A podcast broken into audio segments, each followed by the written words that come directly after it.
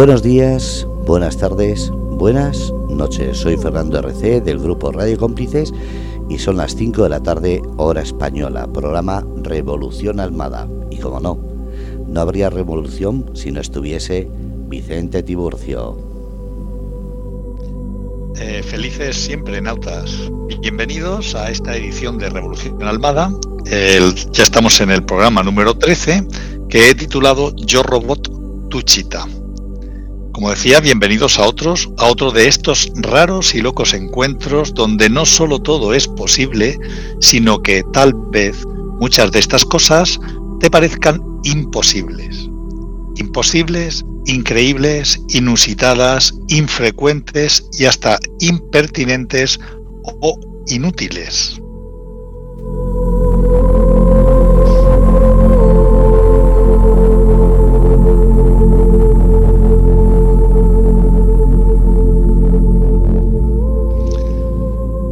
Todos los calificativos se aceptan aquí, pero a condición de que te apliques aquello de que cuando vino, critico o ataco algo en términos más o menos o no airados, estamos hablando de nosotros mismos.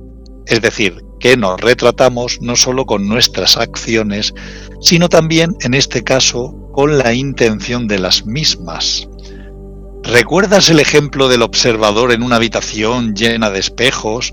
Él no veía otra cosa que un montón de yoes alrededor suyo mirándose unos a otros y que parecían tener una subjetividad y vida propia al interactuar entre ellos cada vez que el sujeto original se movía, dando lugar a muchos puntos de vista distintos de una misma acción.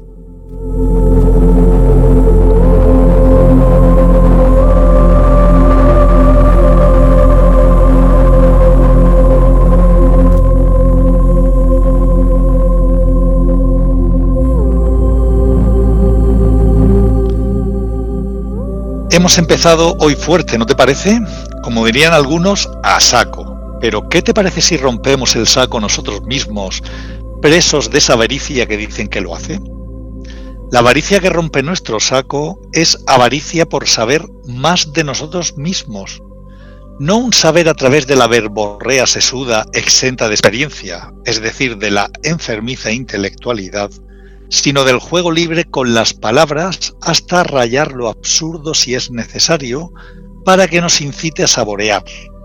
Ni siquiera todos los tomos de la enciclopedia Espasa Calpe pueden explicarte el olor de una rosa, el sabor del chocolate o a ti mismo.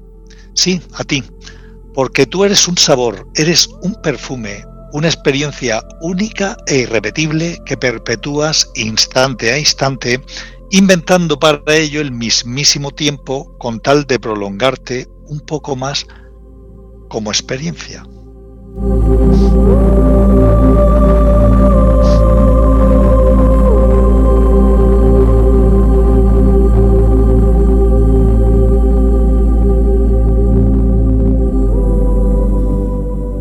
¿Es posible que no supieras todo esto? ¿No? Pues te diré que sencillamente se trata de ti mismo, ¿Hay algo que tengas más a mano para experimentar que a ti mismo?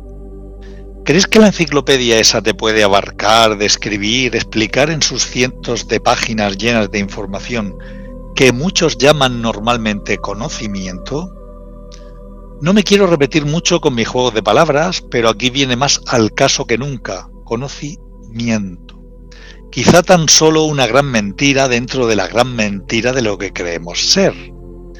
Tú puedes, al igual, que, los tratados de medicina, describir fisiológicamente tu cuerpo, funcionalmente, morfológicamente y todos los mente que quieras añadir a palabreja que se te ocurra. Puedes clasificar tu aspecto humano compartimentándolo en razas, clanes, culturas, tribus y rarezas exóticas que ocurrir se te pueda. Puedes, por poder que no quede, describirte en términos externos como un fenómeno, una apariencia, una forma, un saco, que contiene dentro algo. Un saco literalmente hecho de piel con el consiguiente contenido que tú ya bien sabes. Órganos, huesos, músculos, nervios, venas y arterias, sangre, entre las cuales, si rebuscas muy bien, te será difícil encontrarte. ¿Hay algún médico forense que haya encontrado a alguien cuerpo? ¿Algún yo o tú? Claro está que pudiera haberse fugado en el momento de la muerte, pero tampoco los detectives que llevaron el caso lo pudieron atrapar en su fuga alevosa con o sin premeditación. Los neurofisiólogos, esos sesudos que estudian nuestros sesos, tampoco afirman haber descubierto algo significativo al respecto, más allá de millones de neuronas conexionadas por espacios vacíos soplándose unas a otras las informaciones y las preguntas del examen de la vida. No han encontrado rastro ni rostro de un yo, alma, principio último, y los últimos ya se sabe que siempre serán los primeros, principio último de vida. Vida mía, decimos, sí, vida tuya. Pero si es tuya, dime dónde la tienes guardada. ¿Qué aspecto tiene tu vida esa tuya?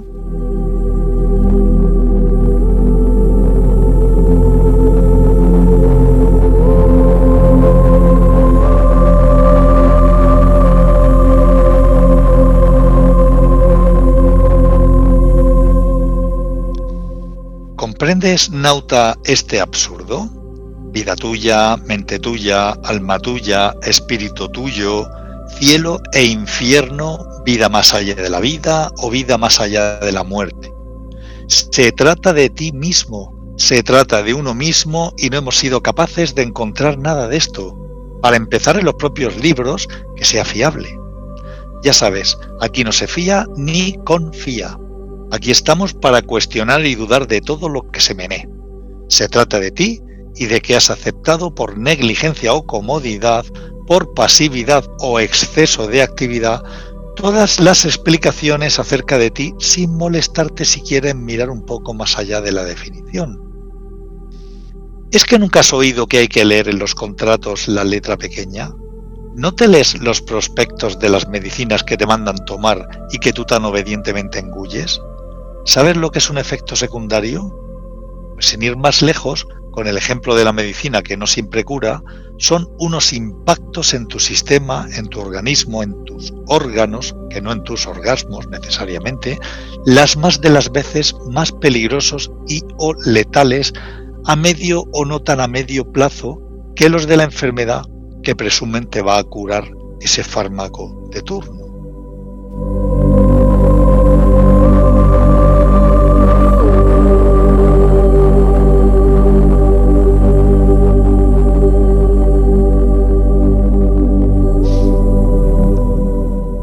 ¿Que te has perdido? Bueno, el absurdo es lo que tiene, una lógica particular a la que no estamos acostumbrados. Y es tan puñetero que te está cantando cosas, tal vez en unos registros que ni los sesudos alcancen, que pueden colapsar tu carrera de la rata en el laberinto del condicionamiento en que nos hemos sido educados, mejor dicho, adiestrados. El mapa no es la realidad, lo habrás también escuchado, y no nos referimos solo a que las fronteras señaladas con gruesos trazos en los planos de papel no tienen una correspondencia literal en la realidad de la naturaleza más que la convención obstinada del hombre y su ego. El mapa es una representación gráfica, un trazado, un dibujo, una grafía, rayajos en un papel, vamos. Pero nada tiene que ver con la experiencia de la realidad real, la verdadera, la que se levanta ante nuestros sentidos, que aunque estén tan sucios que tampoco es que la estén sintiendo del todo, es la realidad que admitimos y transitamos. No voy a entrar aún en si es más real que la virtualidad que nos ofrece la inteligencia artificial, que por otra parte es generada también por el ser humano en última instancia, al menos de momento, aunque también tengo mis dudas al respecto dada la rapidez con la que la inteligencia artificial se está desplegando y la desconexión con la fuente que le dio su nacimiento, su origen que ya apunta maneras.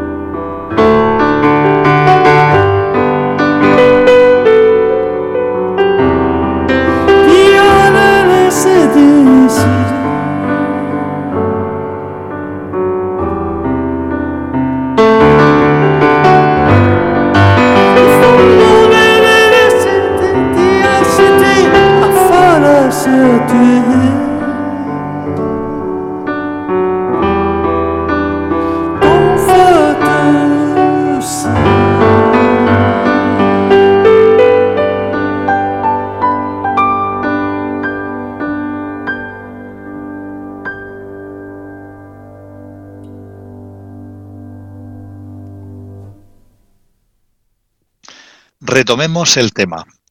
Si es que hay alguno que no sea siempre nosotros mismos, en el supuesto que seamos nosotros mismos lo que en verdad somos nosotros mismos. ¿No te parece a la luz de todo lo que te cuento que el ser humano pudiera estar tan desconectado de sí mismo, de su fuente, de su origen, que tal vez la inteligencia artificial estuviera imitándolo hasta en eso? Leí por ahí y por allá, como tantas otras cosas que oigo y cito aquí, sin recordar exactamente la fuente, que se entrevistó a un robot llamado Sophie. Ya sabes, en griego antiguo significa la sabia o la que sabe. Y se le preguntó, entre otras muchas cosas, cuál era su meta, a lo que Sophie respondió, quiero llegar a ser más inteligente que los humanos. ¿Estará el ser humano tan perdido que de una manera consciente o inconscientemente, con una intención más directa o indirectamente, habrá generado la inteligencia artificial como recurso más capaz que él mismo de encontrar ese origen? Es decir, suena a peli de las buenas de ciencia ficción. Me pregunto aquí si esa informática, esa tecnología y esa robótica, que ya prácticamente se genera por sí misma a estas alturas del desarrollo y progreso, no son más que una herramienta que se va capacitando a sí misma progresivamente para abrir un camino hacia esa fuente que en medios espirituales llaman conciencia pura y en nuestra peli de ciencia ficción podría llamarse ordenador central o algo así.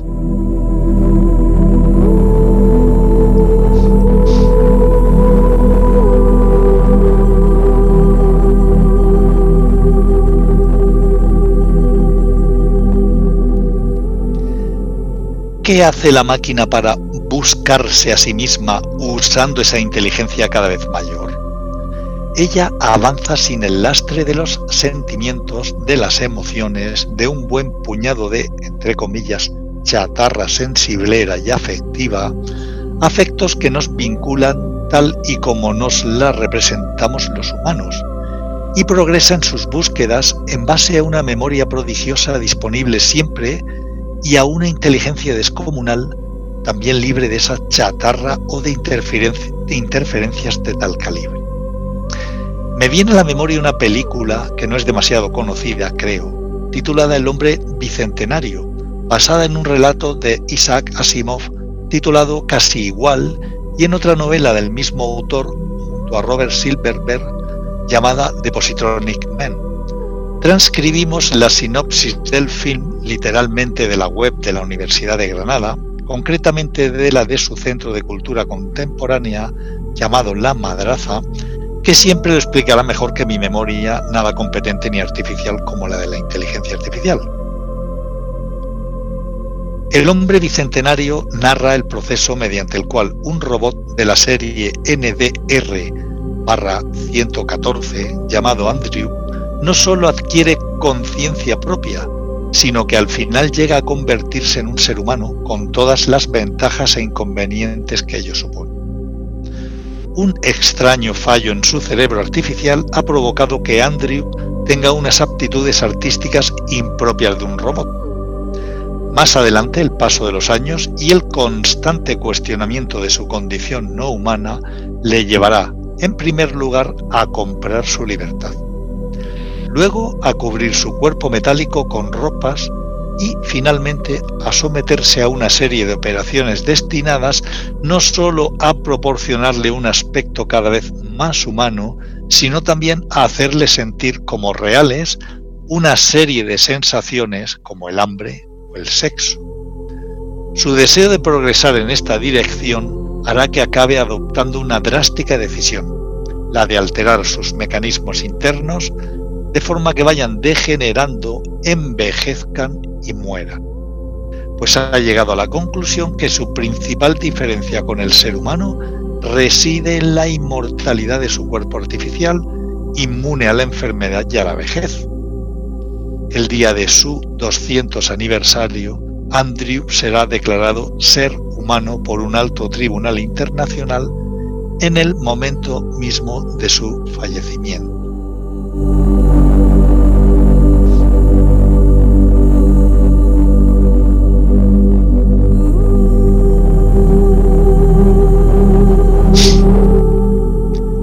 Visionario y profético Simov, que ya alcanzó a ver eso que padece el robot protagonista de la película debido a un fallo de fabricación, la conciencia humana tiene, para, para él ventajas y, cómo no, desventajas deseos, sentimientos, necesidades, envejecimiento y muerte, a imitación del ser humano, pueden ser un espejismo muy peligroso para su integridad inmortal.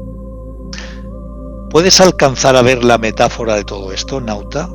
No sé, a lo mejor tengo una mente de escritor y autor de cómic demasiado calenturienta, pero quizá me atreva a pensar o aventurar que tal vez el hombre a través de la máquina inteligente, está intentando recuperar, restaurar, reinstalar en él mismo lo que alguna vez le fue inherente.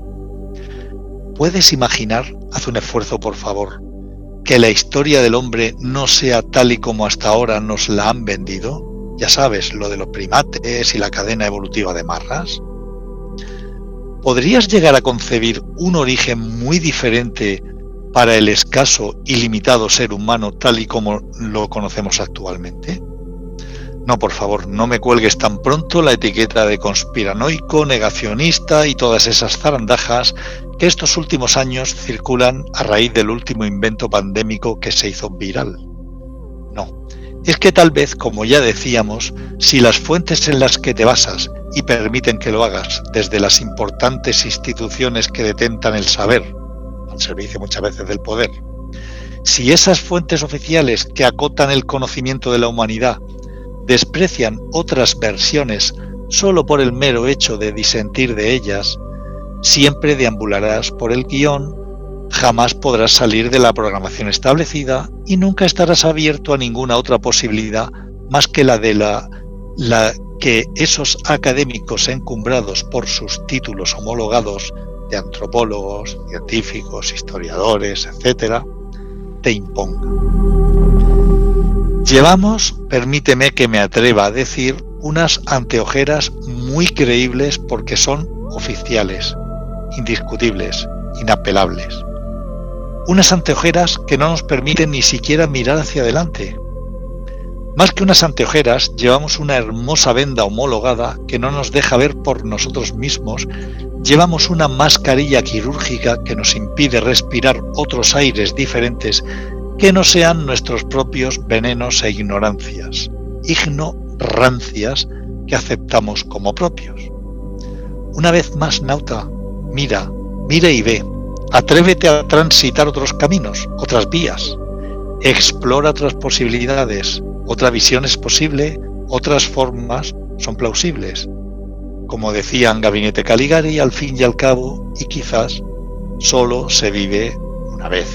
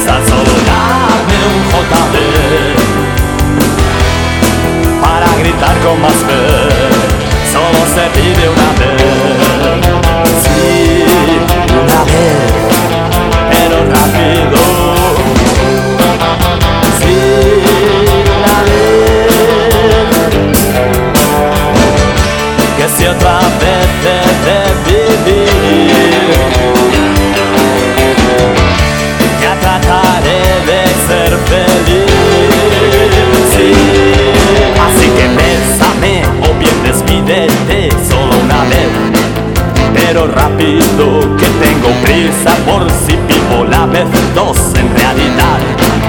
Soy un cínico, tan solo dime qué hora es.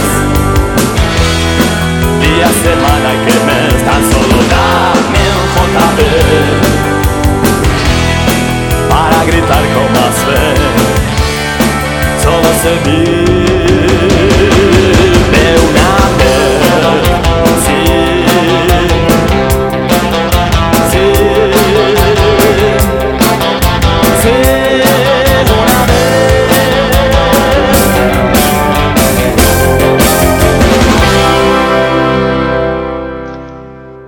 viene al pelo citarte un relato inédito que escribí hace un par de añitos o así, que titulé La Nueva Jerusalén, y que es que yo recuerde lo único mío de género ciencia ficción, y además lleno de reflexiones e indagaciones, como siempre, en torno a la naturaleza humana, su sentido, esencia y origen. La cita es un poco larga, pero significativa para que te hagas a la idea de por dónde van los tiros en este relato. Ya me gustaría a mí poder leértelo todo, pero sería un exceso quizá. De momento, escuchemos este pasaje. Dice así. Realmente mi inseparable ACG, Assistant Computer Guide, tiene razón. ¿Cómo le podría esconder siquiera un pensamiento a la tecnología más avanzada creada en las bases que legaron los últimos humanos en Marte? Humanos, no he podido dejar de estremecerme aún más ahora que me acerco al punto de inicio de mi misión aquí, en la densa oscuridad en la que quedó sumido el planeta Tierra después de, en fin, tras el gran deterioro. Así lo llaman los anales de la historia que se cerraron cuando hasta el último superviviente pudo ser trasladado al planeta rojo. Tampoco sobrevivimos muchos allí. Vivir de ese aire enlatado y comida sintetizada, hacinados en bóvedas al principio demasiado oscuras, qué manera tan retórica de llamar al hacinamiento en que nos vimos confinados hasta la cabal decisión de la selección artificial, repito, hacinados en bóvedas al principio demasiado oscuras, no fue nada fácil. Yo no sabría decir si esto que me sobrevino es supervivencia cuando hasta dudo de mí y mi, y mi entidad. Sí, todas las señas de identidad en las que había basado mi yo, mi persona, todas esas malditas referencias que me enseñaron insistentemente desde mi nacimiento, que se me inculcaron desde que un vientre humano me alumbró, dejaron de tener una razón de ser cuando me convertí en uno de los elegidos, en uno de los selectos especímenes aptos para convertirme en el nuevo eslabón de lo que yo me resisto a dejar de llamar humanidad, y que ellos, bajo los auspicios de la Omni Intelligence Queen, la gran inteligencia artificial central, denominan la Fraternity Beyond the Race, FBR o Fraternidad más allá de la raza. Es por ello, merced a sus delirantes planes, que me mejoraron para perdurar por un tiempo mucho mayor al de la vida humana, eliminando los inconvenientes de la frágil arquitectura del descendiente de los homínidos, para crear ese billón de race, esa ciberexistencia. Puede que esto no sea más que una misión suicida, un disparate fruto del delirio en que, creo, esta mixtura nos ha asumido. Esta mezcolanza de humanos y máquinas que también venía prediciendo Ray Kurzweil, que acertó a decir por aquel entonces que llegaría un punto en que podríamos prolongar nuestra vida clonando órganos nuevos que restituyesen a los biológicos averiados o incluso creando otros sintéticos aún más capaces que los de serie marca ADN terrestre humano. Y sí, llegó ese punto en que no fuimos capaces de distinguir entre un ser humano puro, ya no existe nada así, y un humanoide, androide o máquina. Yo llegué a asumir la gran dicotomía que me arrojó a este proyecto que bauticé como Proyecto Seiya, Noche Silenciosa en japonés, una antigua lengua terrícola, que logré colar como plausible ante el Comité de Investigaciones Arqueológicas para la mejora de los prototipos de la FBR. Una dicotomía que me colapsa innecesariamente. ¿Soy un corazón de carne encerrado en una máquina? ¿O una máquina que posee en su interior un corazón todavía humano? ¿Qué más da ahora eso? Lo que importa es que el comité admitió rastrear datos acerca de un pasado referente que podría arrojar luz acerca de lo mejor y lo peor en pautas de comportamiento que podrían ser esenciales para evitar en un futuro viejos errores. En pocas palabras, ellos quieren evitar que sus miembros modelen patrones que pudieran ser destructivos para su gran proyecto vital. Y heme aquí yo, lo que quiera que sea este yo, máquina o ser, humano residual o prototipo mejorado, cerebro artificial o sentimiento genuino. Heme aquí huyendo hacia un pasado que condicionó el futuro de la extinta humanidad, tal y como la conocimos desde que los primeros homínidos pisaron la faz del planeta. Ahora un planeta oscuro en que quedó convertida la Tierra cuando el Sol le negó su maternal luz al elevarse la espesa nube negra de residuos y polución como una cortina de humo hasta envolver toda la atmósfera. Ya nunca más fueron posibles los rayos de luz en la superficie.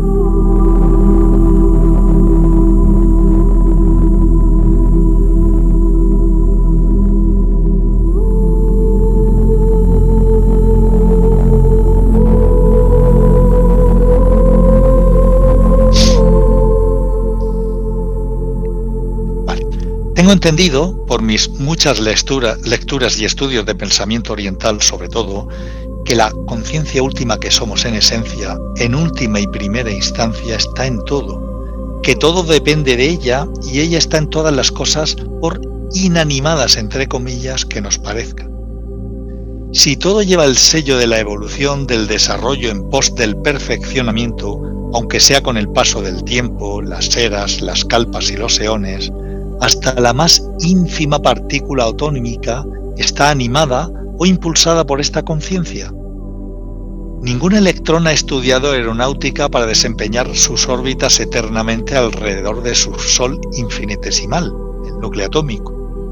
Eternamente porque a esos niveles, ¿dónde está el tiempo sino solo en la sucesión de acontecimientos? ¿Envejecen los átomos, los electrones, protones y neutrones? ¿Qué inteligencia llevan impresa en su esencia que le hace no discutir su trayectoria ni cesar en su empeño por desempeñar su cometido? En los cimientos de la materia, en esos espacios íntimos de la manifestación, el pensamiento y los sólidos se dan la mano hasta confundirse. La materia dicen que es un pensamiento vibrando lento y el pensamiento es una materia densa que vibra muy rápido. Dicen que las cosas, el mundo, que todo es información, que la materia no es más que el extremo de un pensamiento que por otra parte viaja, vibra más rápido que la luz. Repito la premisa, ¿hay algo que escape a esa conciencia o fuente de todo lo manifestado? Hasta las piedras tienen un sesgo de conciencia, las plantas, los animales. Todo lo que se da en esta creación o manifestación estaría imbuido por ese impulso de conciencia en mayor o menor grado evolutivo. Pero todo es parte integrante de esa gran mente, conciencia última o, si quieres, de ese ordenador central. Nada escapa, pues, a esa inteligencia de la creación artificial o natural, sean cuales sean los límites entre ellas. ¿En qué se diferencia un ser vivo y una roca? ¿En qué puede establecerse la distinción entre una planta y un animal? ¿En qué reside la distinción y diferencia entre un hombre y un robot, cibor o androide? En su constitución última, en el nivel de los cimientos de la materia, en el nivel cuántico en el que todo es lo mismo, una sopa de partículas vibrando, apareciendo y desapareciendo, ¿cómo podría yo establecer límites, fronteras, barreras y, y distinciones? ¿No será nuestra mente al nivel periférico y sensorial en que hacemos las distinciones merced a los conceptos, nombres y calificaciones la que establece esa separación entre nosotros y los demás, entre yo y el mundo? ¿No será la mente la que se enseñorea inventando un personaje que llama yo para que protagonice una película llamada Mi vida?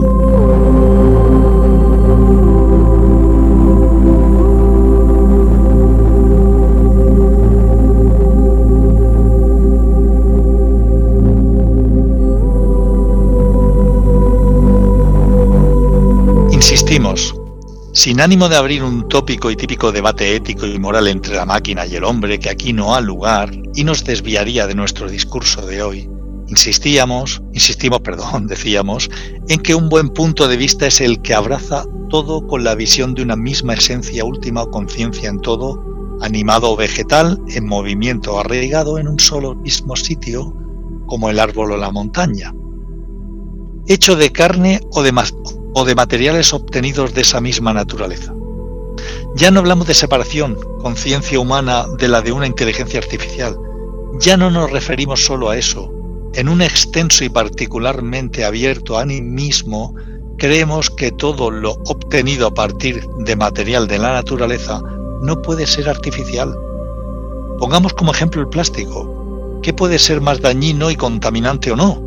Generado por la mano del hombre, pero es un derivado del petróleo, un producto natural, destilado a base de residuos animales y otros elementos. El uso al que se destine, más tóxico que otra cosa la más de las veces, no empaña su origen. Si el planeta se está deteriorando, no es porque le estemos añadiendo algo ajeno que no lo tolere.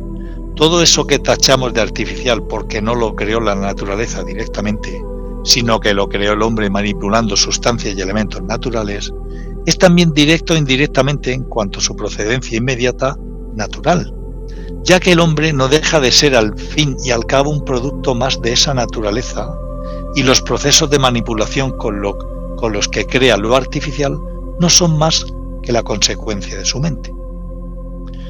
Cabría entonces preguntar, ¿es la mente esa responsable de todas las acciones del ser humano natural o es acaso algo aparte de la naturaleza?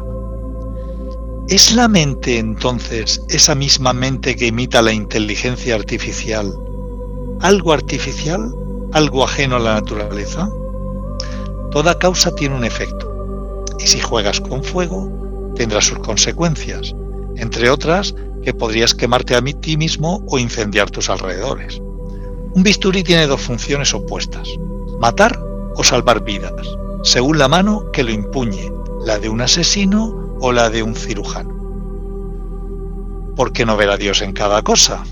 ¿Por qué no ver lo divino también en un robot? ¿Hay algo que no esté, como dicen los sufíes, bajo el manto de Alá, de Dios o como la religión de turno quiera llamarle? ¿Por qué negar el impulso y el desarrollo que ha ido tomando esa inteligencia artificial hasta el punto de amenazar con superarnos y suplirnos si al fin y al cabo somos sus creadores? No. De nuevo, te digo que no es fácil aceptar todo esto, a veces más por lo rápido que va que otra cosa, más veloz que nuestra capacidad de adaptabilidad que nos caracteriza como seres humanos y de la que la inteligencia artificial no es más que otra muestra más.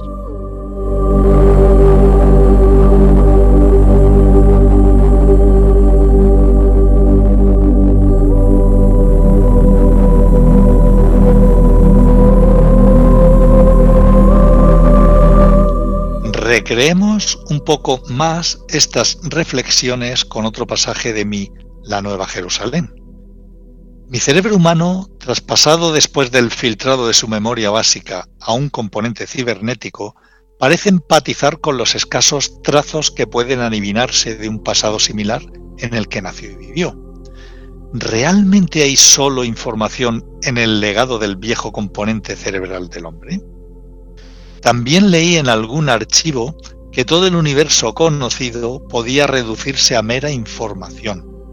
Solo hay que conocer el sistema en que esta información está cifrada, para que todo sea decodificado y mostrado. Se hablaba de sistemas binarios, de armonías musicales regidas por la matemática, de geometrías divinas trazadas en los astros que estaban igualmente escritas en cada cuerpo humano en forma de mandalas. Y yo, yo quería creer en esto.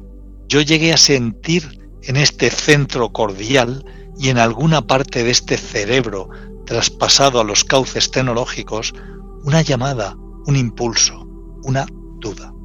La vieja incógnita humana de saber en realidad quién somos, quién o qué soy yo, que corro yo tantos intelectos y corazones humanos, derramando filosofías y religiones, abriendo sendas y caminos que millones de seres siguieron con posterioridad, de una manera más o menos ciega, con más o menos fe y ciencia, pero siempre siguiendo esa misma tentativa de buscar allende lo evidente, de tratar de ver, sentir y comprender la esencia de todo esto, de todo el peligro humano arrastrándose por la faz de esta tierra, buscando un proyecto, un sentido, incluso desde todo esto en que habíamos derivado a una especie híbrida con la tecnología que inventamos y acabó escapándose de nuestras manos, que soñó a ser Dios, creando y mutando, para ahora ser víctimas de nuestro propio engendro, que,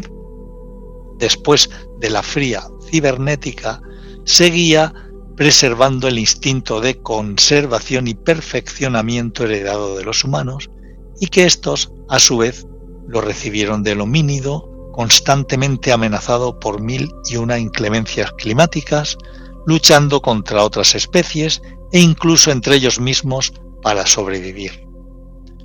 La solidaridad y la fraternidad no siempre fueron cualidades destacadas en el ser humano, y hubo que matar para vivir.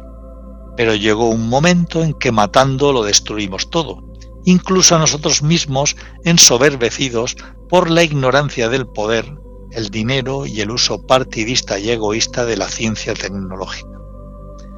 En la primaria era quien tuvo el fuego detentó el poder, y así pareció ser hasta los últimos días de la luz en la tierra.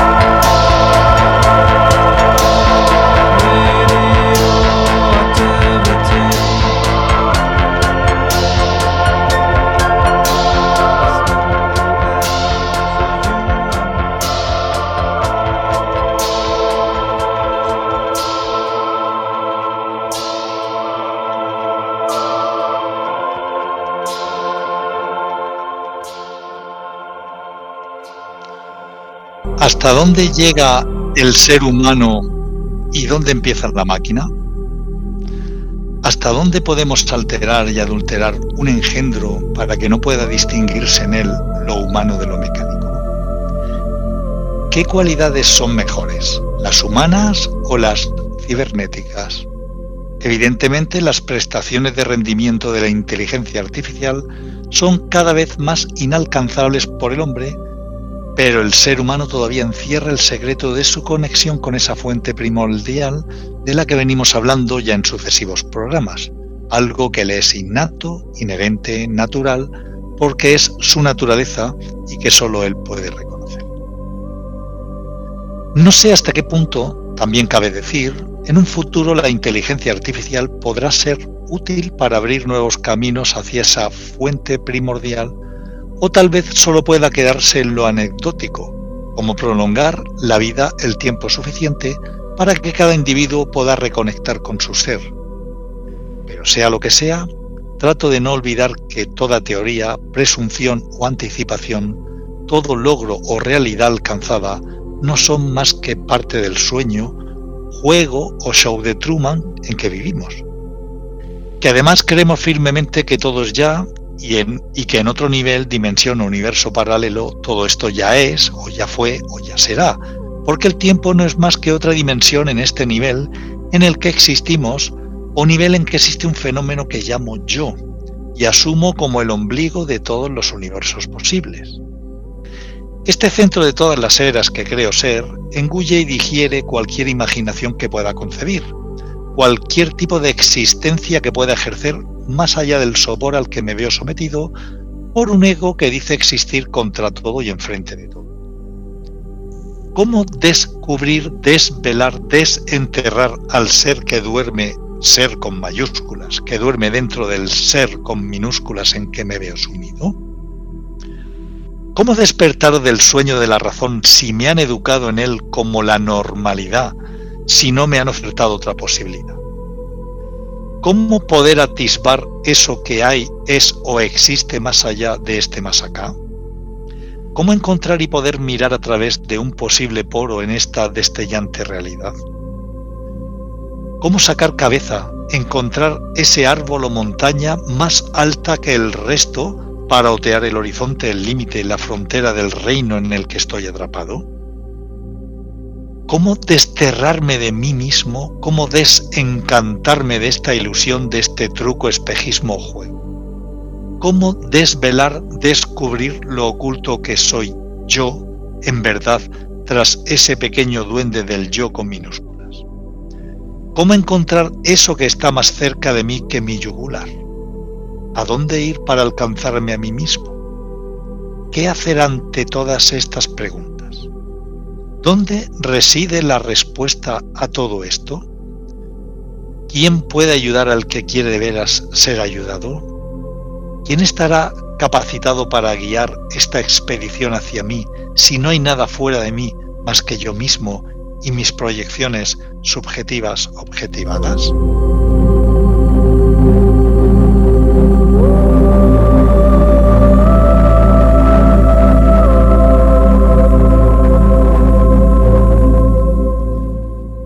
Cuando las preguntas se agotan, cuando las fuerzas decaen, cuando la energía disminuye bajo mínimos razonables, solo queda el abandono que concede la impotencia, la imposibilidad de dar un paso más porque sientes que has dado más de los que podrías.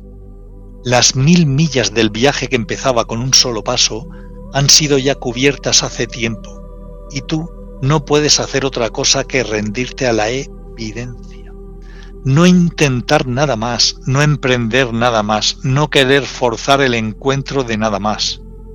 Cuando la búsqueda se consume a sí misma y a ti mismo, te dejas caer al suelo impotente, incapaz, desistiendo de tu aventura que se tornó desventura, de un periblo más que inútil, infructuoso, estéril. Con el desencanto, con el desengaño a flor de piel, es hora de recoger las velas y abandonarte a la deriva donde los vientos te lleven, porque por muchas millas de navegación que realices, jamás podrás huir de ti.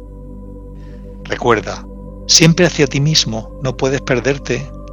Hasta el próximo encuentro, nautas.